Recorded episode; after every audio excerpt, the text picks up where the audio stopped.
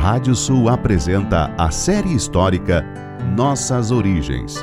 Um recorrido desde os primórdios até o tempo dos nossos tataravós. Com Martim César Gonçalves.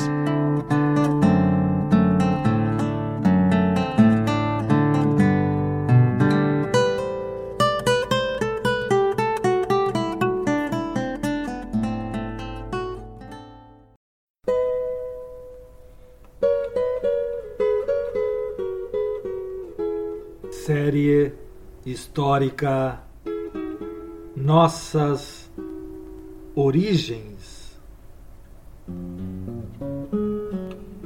da savana africana até a pampa ameríndia.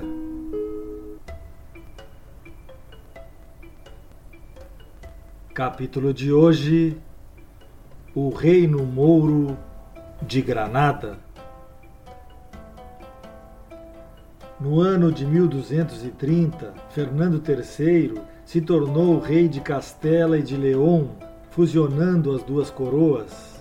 Seu antecessor, Alfonso IX, havia recentemente conquistado as cidades de Badajoz e de Mérida, e nesse então o novo rei se lançava na busca de conquistar as importantes praças muçulmanas de Córdoba, Valência e Sevilha. Assim, com o declínio e desaparecimento do califado dos Almohades, derrotado na Batalha de Navas de Tolosa em 1212, a Espanha cristã começava gradativa e inexoravelmente a chegar às margens do mar Mediterrâneo.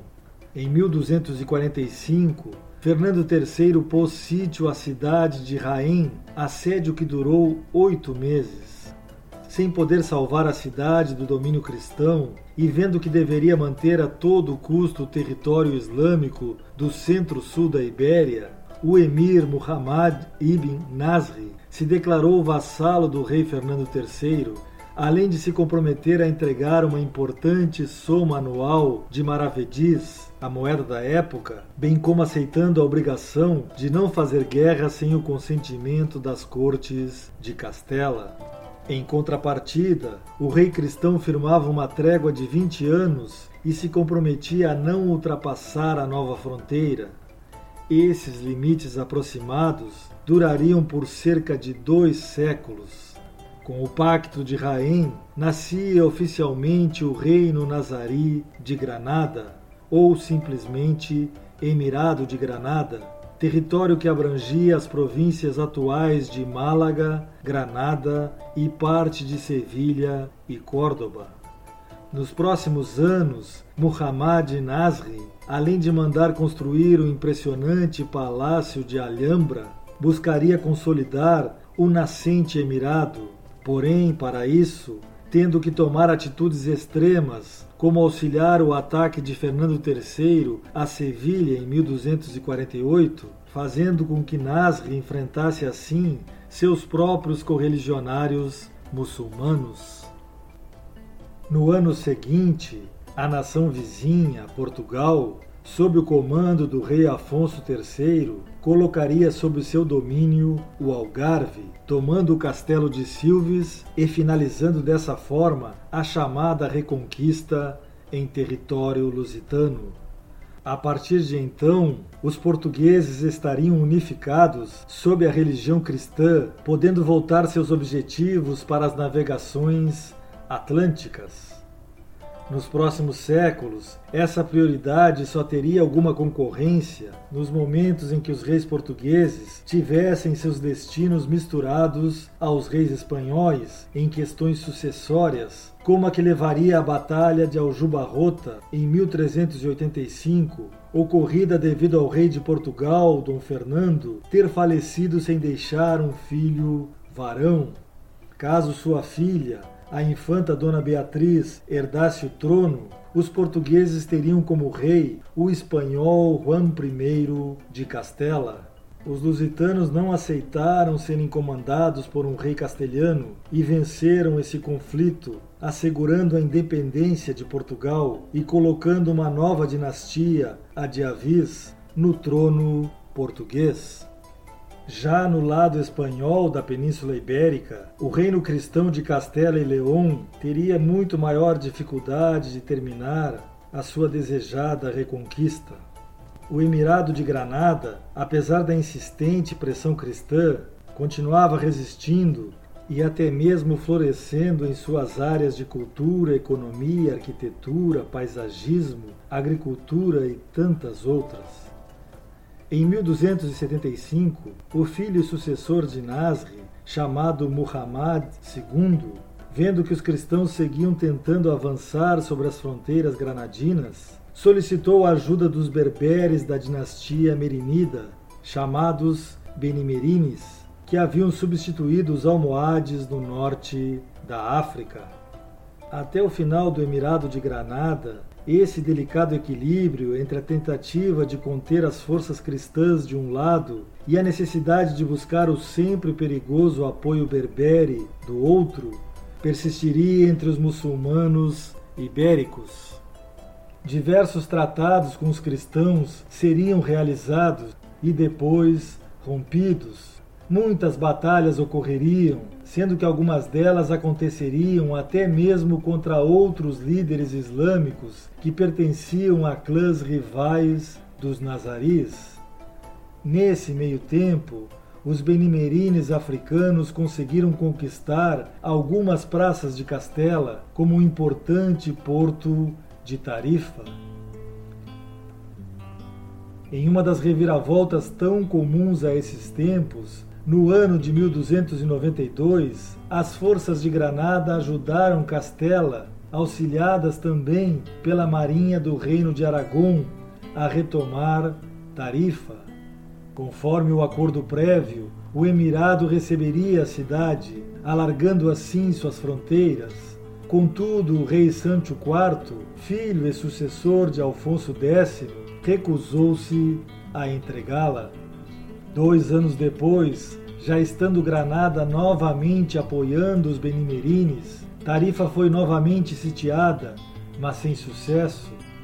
Essa cidade, uma das mais emblemáticas e fundamentais do Estreito de Gibraltar e, portanto, do contato entre África e Espanha, jamais voltaria a estar em mãos islâmicas. Mais de três décadas passariam até que começasse uma contraofensiva muçulmana com a conquista de Algeciras, cidade também localizada no Estreito de Gibraltar. Em 1330, Castela derrotaria Granada na Batalha de Teba, impondo ao Emirado um maior pagamento de tributos chamados de párias. Três anos mais tarde, no entanto, Desde sua base em Algeciras, as forças islâmicas atacaram e reconquistaram Gibraltar. Nos anos seguintes, elas derrotariam completamente a frota castelhana, que era nesse então reforçada pela marinha do Reino de Aragão.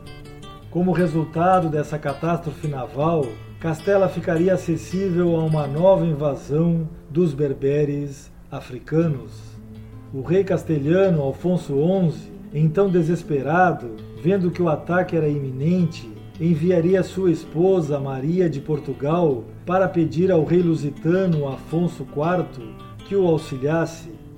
Este, que sabia que o cunhado havia humilhado sua irmã em favor de sua amante, uma nobre castelhana chamada Leonor de Guzmán, exigiu que o próprio monarca espanhol pedisse seu auxílio, o que ele, engolindo seu orgulho, acabou efetivamente realizando, enviando uma carta a Lisboa escrita por seu próprio punho. Só então Afonso IV enviou sua armada lusitana, comandada pelo genovês Manuel Peçanho.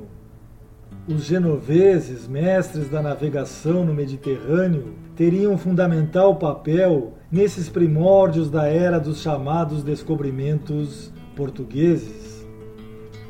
Por terra, os exércitos de ambos os reis ibéricos se encontraram em Sevilha.